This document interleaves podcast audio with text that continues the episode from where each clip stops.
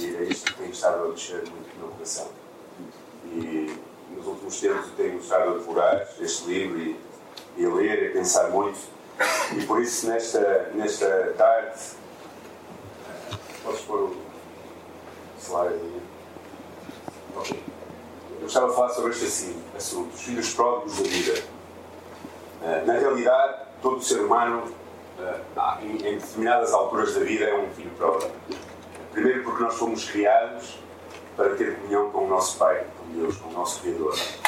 E como nós uh, muitas vezes escolhemos viver longe dele, e todos nós já nascemos nessa condição, por isso, independentemente de já estarmos na igreja há muitos anos e termos comunhão com Deus ou não, uh, em alguma altura da nossa vida nós somos filhos pródigos. E às vezes, ainda, uh, mesmo depois de conhecer o Senhor como Salvador e passar tempo de comunhão com Ele, há alturas na nossa vida em que nós nos tornamos filhos pródigos.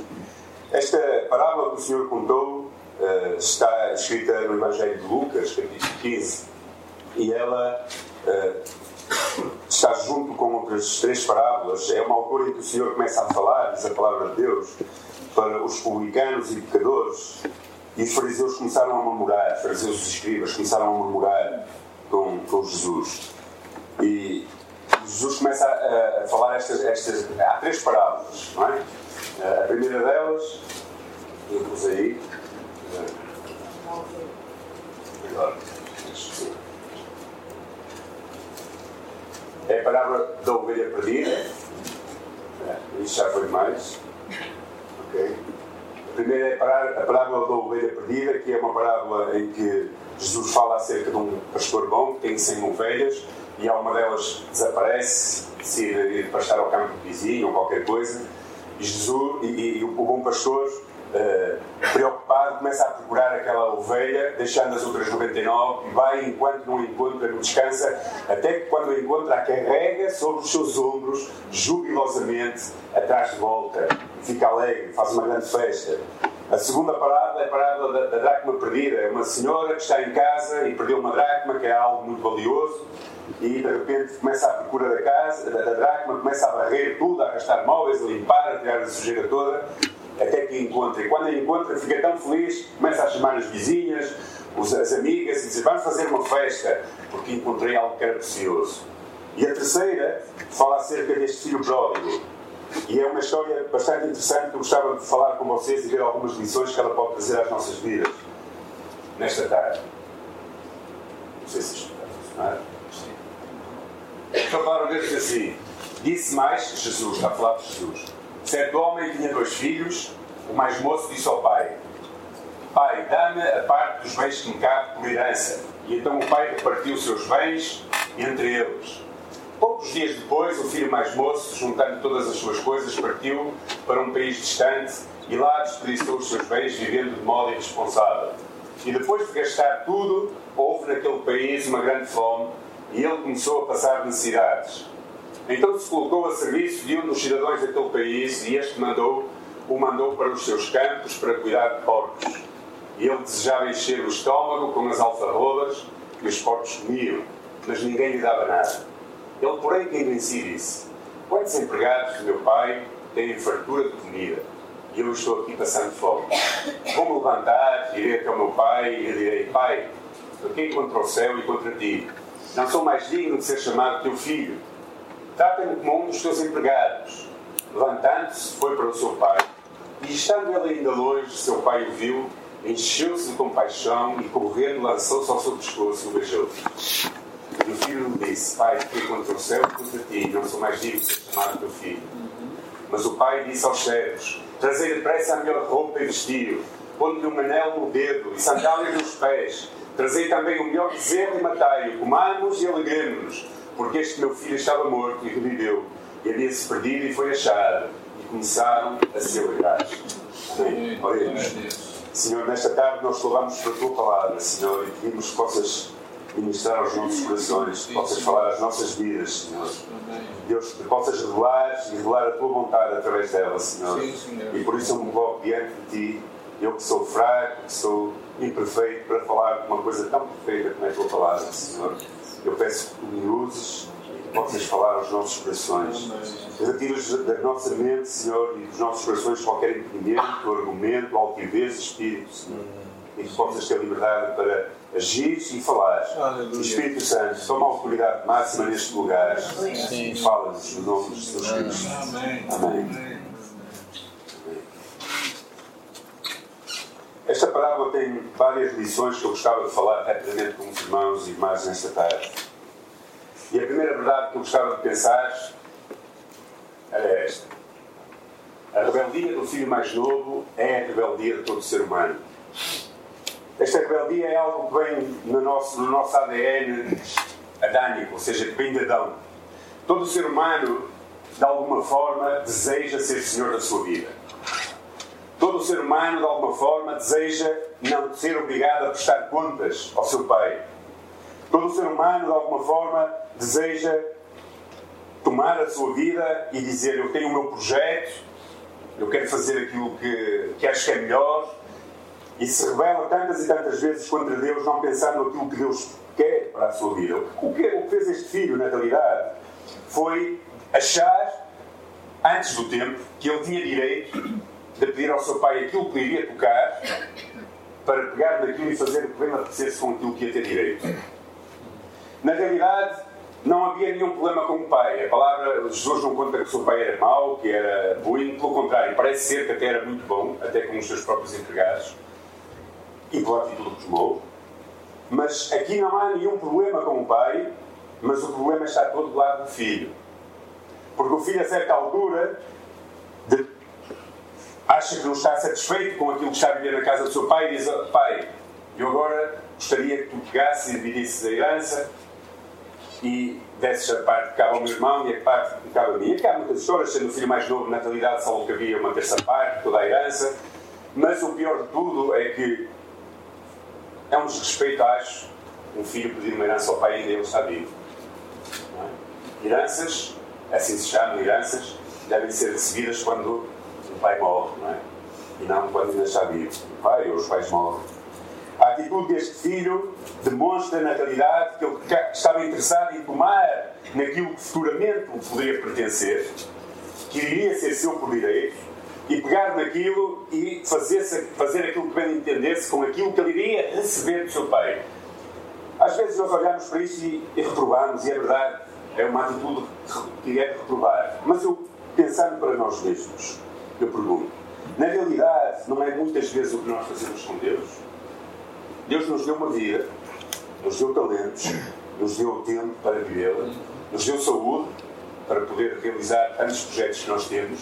E tantas e tantas vezes nós tomamos isso como se fosse nosso apenas, como se fosse uma garantia que depende de nós mesmos só, e fazemos com tudo isso, com a nossa vida, com o nosso tempo, com os nossos talentos, com a nossa energia, com tudo o que nós temos, o que Deus nos dá, e dizemos isto é meu, eu faço o que eu quero, e rebelarmos contra Deus e partimos para longe de Deus fazendo aquilo que bem nos apetece. Essa, na realidade, é a condição quase de todo ser humano. É a tendência quase de todo ser humano. Fazer com a sua vida aquilo que lhe apetece, sem prestar contas a Deus. Na realidade, este pai era um pai de amor. Porque o pai compreendeu que o filho estava mais interessado na herança do que na sua presença. Este filho não estava preocupado em, estar na presença do pai, em passar tempo com o pai, em desfrutar daquilo que o pai tinha na casa, daquilo- do tempo de comunhão com o pai, mas ele estava mais interessado naquilo que o pai lhe ia deixar ficar e queria pegar naquilo para fazer aquilo que apetecia. Eu disse esta manhã e volto a dizer: tantas vezes na minha vida eu fui tão injusto com o meu pai, e agora que ele está eh, a padecer uma doença eh, grave e tem momentos difíceis na sua vida, às vezes eu ponho-me a pensar e digo: realmente eu perdi tanto tempo, desprezei tantas vezes o meu pai, quando tinha que amá-lo estar tão perto dele. Nós tantas vezes fazemos isso com Deus, mesmo sendo crentes, cristãos. Às vezes nós estamos muito mais interessados na bênção que pode vir de Deus do que na presença de Deus. Eu li estes dias uma estatística em algum lugar que me ficou assim assustador, eh, foi assustador na minha mente, em que dizia que uma grande porcentagem, não sei se é de cerca de 40% dos pastores, pastores nos Estados Unidos não tinham tempo profissional em condições com Deus. não liam a Bíblia a não ser para pregar ou para ofício de trabalho e não tinham qualidade de vida com Deus. Faziam do seu pastorado apenas um ofício, só um ofício por si só, não havia comunhão com Deus, não há comunhão com Deus. E eu pus-me a pensar, isso é assustador, se os pastores estão assim, como estarão nas igrejas também. Como estarão nas igrejas também. Nós podemos ter esta mesma atitude um filho pródigo, pegar com tudo o que Deus tem feito nas nossas vidas, com a vida que nós temos, os talentos, tudo, e estar a querer viver longe de Deus, sem, sem, sem nos relacionarmos com Deus, sem passar tempo com Deus, sem... Nós até podemos estar na casa de Deus, às vezes, e não estar a desfrutar da presença de Deus. Deus nos deu um livre-arbítrio, ou seja, a maior bênção que Deus nos deu foi o nós podermos escolher. Este pai podia ter negado a herança ao filho, mas ele amava tanto o filho que ele disse: Toma lá a tua herança. E Deus ama-nos e nos dá liberdade. Deus não quer que ninguém esteja obrigado. Deus não quer pessoas que são obrigadas. Deus quer pessoas que têm desejo de estar na sua presença também, como este pai esperaria do seu filho. Mas, na realidade, esta liberdade que Deus nos dá, que é uma grande prova do seu amor, muitas vezes torna-se a maior maldição das nossas vidas. Porque nós não sabemos desfrutar dela e nós escolhemos viver longe de Deus, longe da sua presença, longe da sua opinião. Quem quer apenas a bênção de Deus, mas não está preocupado ou interessado na presença de Deus, na realidade acaba por frustrar-se na sua vida. E foi o que aconteceu com este, com este filho. A segunda grande lição é, é o resultado dessa escolha que ele fez, não é? Sempre recebemos o resultado das nossas escolhas. Aquilo que nós vivemos no futuro é o resultado das escolhas que fizemos no presente.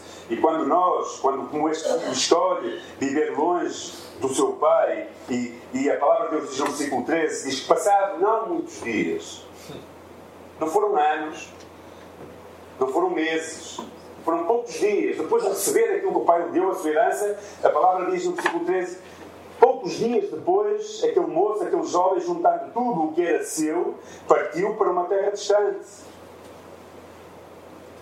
A escolha deste jovem foi pegar naquilo que ele achava que era seu por direito e dizer: Vou fazer aquilo que me apetece com aquilo que eu recebi do meu pai. Eu dizia esta manhã: é interessante pensar. As minhas filhas, uma fez 18 anos esta semana, a outra 20, e a ansiedade delas por fazer 18 anos, porque achavam que quando fizessem 18 anos podiam fazer tudo o que lhes apetecesse. Não é? Porquê? Porque acham que têm direito de fazer tudo o que lhes apetece. Mas na realidade não é assim. Nós com Deus às vezes pensamos igual. A verdade é que o resultado da escolha deste homem, deste jovem, foi pegar nas suas coisas, fugir para longe do pai. Eu estava a pensar, porquê é que ele fugiu para longe do pai? Porquê é que acham que ele fugiu para longe do pai? Ele podia ter comprado, sei lá, uma casa lá perto, não é? E ter ido visitar o pai aos domingos, como faz todo uma pessoa quando casa, depois foi visitar a casa do pai. Então, mas não, ele pegou nas suas coisas e fugiu, para longe. A escolha dele foi ir para longe. Para quê? Para que ele pudesse fazer o que ele apetecesse com aquilo que ele tinha recebido do seu pai. Para que ele pudesse desfazer a sua vida. Para que ele pudesse fazer as suas escolhas sem que o pai o criticasse ou, ou o repreendesse ou dissesse alguma coisa. E nós fazemos tantas vezes isso. Nós escolhemos caminhar para longe de Deus com as nossas vidas. E, e pensamos que podemos fazer o que nos apetece com as nossas vidas. E nós, erradamente, pensamos que Deus não nos vê. Mas Deus vê-nos sempre. Graças a Deus, porque Ele nos sempre. Mas o facto é que a palavra de Deus diz que ele dissipou os seus bens vivendo de uma maneira irresponsável, de uma maneira dissoluta. E porquê? Porque é difícil nós vivermos desta maneira na presença do Pai. Eu, quando queria fazer as neiras, quando era pequeno, ou jovem, não ia para a beira do meu pai. Eu fugia, não é? E às vezes, quando estava lá com um grupo dos amigos traquinas a fazer as minhas asneirinhas, eu via o meu pai e eu escondia tirava-me, não é? Como se costuma dizer, é? para o meu pai não descobrir. E nós às vezes temos essa sensação também de que podemos viver a vida como queremos vivê-la, longe do nosso Pai. Escolhemos ir para longe de Deus para fazermos aquilo que nos apetece fazer, sem contar com Deus. A palavra de Deus diz que não há lugar suficientemente longe de Deus. Salmo 139, 7 a 12 fala sobre isso. Diz: Mas que lugar é tão longe de Deus que possamos escapar da sua vista. Não há lugar longe de Deus. Por isso, tudo o que nós fazemos com a nossa vida mesmo que nós escolhemos viver longe de Deus, Ele está a ver. E se nós pensarmos que não, é um erro, Deus está a ver. Alguém disse certa vez: se tivéssemos sempre o senso da presença de Deus sobre a nossa vida, teríamos sempre receio de errar e de pecar. E teríamos muito mais cuidado com as escolhas que nós fazemos. Na realidade, este é o segredo da vitória. É nós pensarmos que tudo o que nós temos vem de Deus e que as nossas escolhas sempre são vistas por Deus. Sempre são vistas por Deus. O resultado da escolha deste jovem foi que ele desfez toda a herança que tinha. E foi, na realidade, algo muito mau para a sua vida. E revelou algo que é isto. Quando a herança acaba, sempre se revela o que verdadeiramente nós somos. Quando há bênçãos nas nossas vidas, aleluia, glória a Deus. Quando nós começamos a amargurar, nós fazemos mal as nossas escolhas, aí começamos a penar e começamos a ver o que é que há realmente em nós. E este filho, por causa da sua escolha, decidiu pegar em tudo o que ele achava que era por direito seu, afastou-se do, do seu pai, foi para um país muito distante, desfez tudo o que tinha e depois o seu resultado foi que estava a padecer. Na realidade, fruto deste livro, quando deixa de ser verdade, há uma frase neste livro que diz mais ou menos isto. Todos nós somos como mendigos à porta da misericórdia de Deus, da graça de Deus. A nossa herança está em Cristo. Está em Deus. E quando nós decidimos afastar-nos dele, não há nada que se possa comparar àquilo que é a sua presença nas nossas vidas. E verdadeiramente, muitas vezes, nós escolhemos viver longe dele.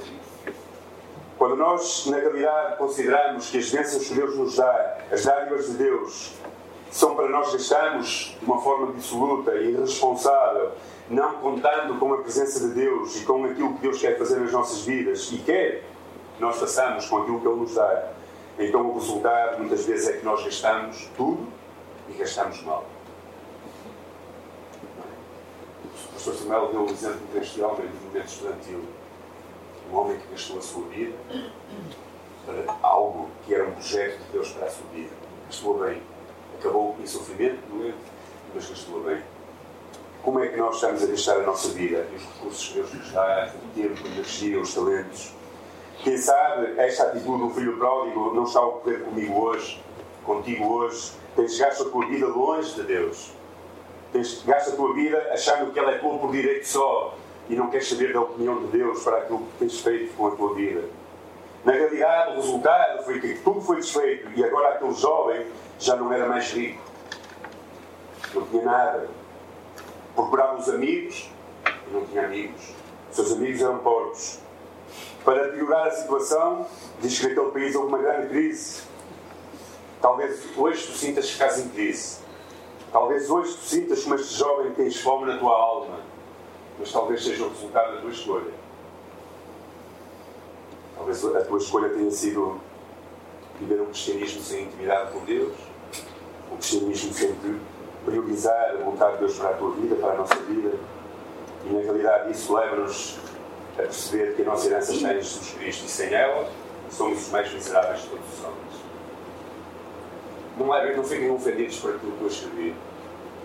Mas ali, não viva com nem como os corpos. Singindo uma palavra de Deus, não estou a chamar para ninguém. Mas singindo uma palavra de Deus, este, este, este jovem acabou a viver trocou o conforto, uma boa casa, com boa comida, com tudo aquilo que ele tinha, com, com roupas, com vestimentos, com tudo aquilo que ele tinha para desfrutar da presença do seu pai, trocou tudo aquilo, desfez tudo aquilo que recebeu de herança e acabou a cuidar de porcos. E o que é pior, não só a cuidar de porcos, como até queria comer a comida dos porcos. Bom, Jesus está a falar isto para os judeus. Não sei se vocês sabem, para os judeus, o porco era pior, o pior animal que podia haver.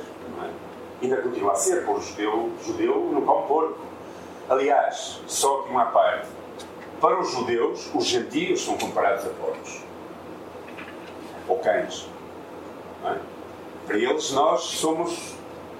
É? Então, Jesus está ali a chocar o povo judeu que estava a ouvir, os fariseus, os escribas e todos os que ouviam ele estava a dizer que este, este jovem, depois de fazer tudo aquilo que tinha, dissolutamente e irresponsavelmente, foi para aquele lugar não tinha como, como, como sobreviver, pediu trabalho a um homem, o homem pôs-lo a trabalhar nos, no meio dos porcos e depois ele queria até comer aquela comida e não tinha quem o desse, a comida dos porcos. Este, este tipo de atitude ocorre tantas vezes com as nossas vidas. Nós fazemos más escolhas, terminamos, entre aspas, está bem? Nem as pessoas que estão lá fora são porcos, nem nós somos porcos. Mas se cingir uma palavra, terminamos no meio da sujidade deste mundo, no meio da impolícia deste mundo, no meio daquilo que suja as nossas almas, os nossos corações, as nossas mentes, cheios de fome, porque o único que pode satisfazer é Deus as nossas vidas e ficamos amargurados e tristes. Tantas e tantas vezes nós fazemos isso. Tantas e tantas vezes nós somos como este pecador. O moço percebeu, este jovem, estar longe do pai era a pior escolha que tinha feito. Compreendeu que a herança tinha acabado. Agora era tempo para meditar. E provavelmente tinha muito tempo no meio daqueles animais para meditar. Então começou a pensar no pai. Começou a pensar no seu caráter. Começou a pensar na abundância que tinha na casa do pai. Começou a pensar no seu amor para com ele, que não rejeitou a herança e podia ter rejeitado. Começou a pensar que até mesmo os empregados, os chefes da sua casa, viviam melhor do que ele, longe. E aquilo começou a mexer nele e levou-o ao próximo ponto que eu estava a falar nesta. A necessidade de arrependimento. Quando nós fazemos escolhas más, a única coisa que nos afasta de Deus é se nós não nos arrependermos. A palavra no versículo 17 diz: Ele, porém, vindo em si, disse, começou a pensar, disse: Na casa do meu pai há tantos, tantos bens, na casa do meu pai não falta nada meu pai é bom até com os seus empregados. Começou a pensar acerca daquilo. E começou a pensar, eu tenho que tomar uma atitude. Só que ele começa a fazer e a elaborar na sua mente um discurso, não é? A pensar, bom, agora como é que eu vou chegar lá sem nada? O que é que eu vou dizer? E, inventou um discurso porque é contra ti e contra os céus. Um discurso tremendo, não é? Mas ele, na realidade, não conhecia muito bem o caráter deste pai que tinha. Olhem, irmãos, se nós escolhemos mal, às vezes, na nossa vida, e sentimos que estamos longe de Deus, Deus não precisa dos nossos discursos, precisa apenas do nosso arrependimento.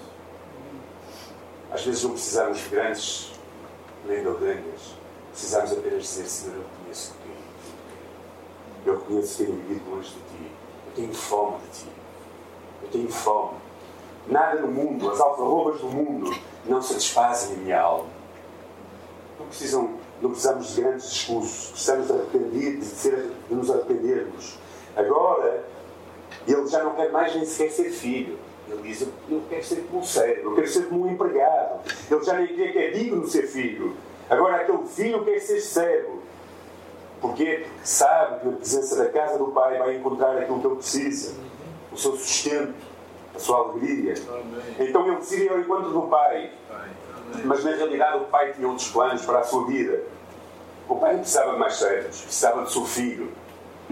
Então ele volta ao seu pai arrependido e nós encontramos um pai assim. E é isto que mexe no coração. É isto que mexe no coração. É que o pai sempre está à nossa espera com expectativa. Deus sempre está à nossa espera com expectativa. Aquele homem vinha derrotado, destruído, a, a, pensar mil e uma coisas, a pensar e agora vou chegar lá e eu vou ter que me humilhar diante do meu pai e dizer o melhor discurso, as maiores palavras para convencê-lo. Mas a palavra diz quando ele vem a caminho, diz estando ele ainda longe, encheu-se o coração daquele homem cheio de compaixão e correu, lançou-se ao seu pescoço e o beijou. O meu Deus é um Deus assim. O meu Deus é um Deus que não está à espera que eu chegue com grandes discursos, mas está à espera que eu vá direção dele e que eu sinta que ele é o único que pode satisfazer a minha alma. E quando eu vou na direção dele, ele lança-se, me abraça. Vocês já se sentiram abraçados por Deus depois de pecar? Eu já me senti abraçado por Deus. Já me senti abraçado por Deus, tantas vezes. Quando eu não preciso dizer muita coisa, só preciso dizer, Deus, eu, eu preciso de Ti, Senhor. E Deus me abraça. Deus abraça a nossa alma. Deus nos ama.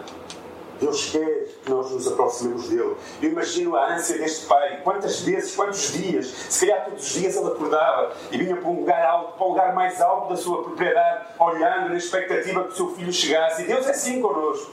Deus está na expectativa de que nós nos aproximemos dele para nos abençoar, para dar aquilo que é capaz de encher a nossa alma, que é a sua presença. Não há nada no mundo, nada no mundo que satisfaça mais a minha alma que a presença de Deus. Ainda que às vezes eu me esqueço e sou como este filho próprio e escolho comer alfarrobas deste mundo. Mas não há nada, nada, nada, nada, nada que satisfaça mais a minha alma que a presença de Deus. E quando este homem, quando este homem vê o seu filho, ele estava cheio de expectativa. O pai ao longe vendo, corre ao seu encontro, o abraça, o beija. Como aquele pai ansiava por aquele momento. Quantas vezes Deus anseia por este momento nas nossas vidas? De que nós sejamos nós mesmos e corramos para os seus braços. Será que nesta tarde você está longe do Pai? Não demora a correr para os seus braços, não demores a correr para os seus braços. Deus te quer abraçar, não fiques parado, não fiques à espera do melhor, do melhor discurso, não fiques à espera de melhores dias, não fiques à espera que a vida vai mudar. Corre para Deus, abraça, porque Ele quer abraçar-te, quer te beijar. Ele está na expectativa disso, muito provavelmente. E sabem, este pai não se importa com a sujidade do filho, com o belo cheio a porco, com, se calhar, a sua desnudez quase. Ele toca e abraça. Ia cheirar a porco. Eu já trabalhei com porcos. E se eu quero cheirar a porco. É? Já vivi numa quinta onde tínhamos mais de 200 porcas. E a roupa era lavada e, estendida, e quando eu vestia, cheirava a porco. É? Então, era o, o, agradável do porco. É? Quando íamos para o culto, nós, lá a comunidade era bastante grande, tínhamos 200 pessoas, o grupo de Vilham Diego, que era aqui onde eu estava, estava sempre à parte, chegava a pôr. é? Mas este pai não se importou que eu chegasse a pôr. Abraçou. Deus não se importa que os nossos pecados cheirem mal. Ele nos abraça e nos perdoa. Amigo e amiga, irmão e irmã, corra para Deus se você sente que falta algo na sua vida. Amém. Arrependimento e confissão geram aceitação e perdão. Foi isto que ele fez. O filho chegou lá e começou a confessar ao pai. Trazia aquele discurso elaborado: Pai, porque contra o céu e contra ti não sou mais digno de ser chamado teu filho. O pai interrompe, quase certeza, o seu filho.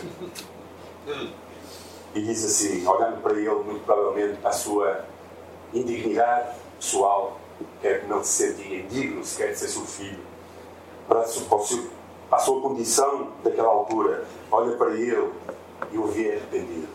E como o vê arrependido, ele o aceita. E como vê que o filho verdadeiramente está arrependido, ele o aceita. Interrompe e quase eu posso visualizar e dizer: Olha, não digas mais nada. Começa a, a chamar os criados e diz: Vinde, vinde, trazei as melhores roupas, trazei o anel, diz que ele quer meu filho, trazei umas sandálias, vamos nos alegrar, vamos mandar um bezerro, vamos fazer uma festa. Deus é isso que quer fazer connosco. Ele não quer as nossas justificações, quer o nosso arrependimento. E quando nós nos arrependemos genuinamente, Ele nos aceita e nos veste com as vestes de justiça de Jesus Cristo. Nos faz aceites na Sua presença. É isso que Deus faz connosco.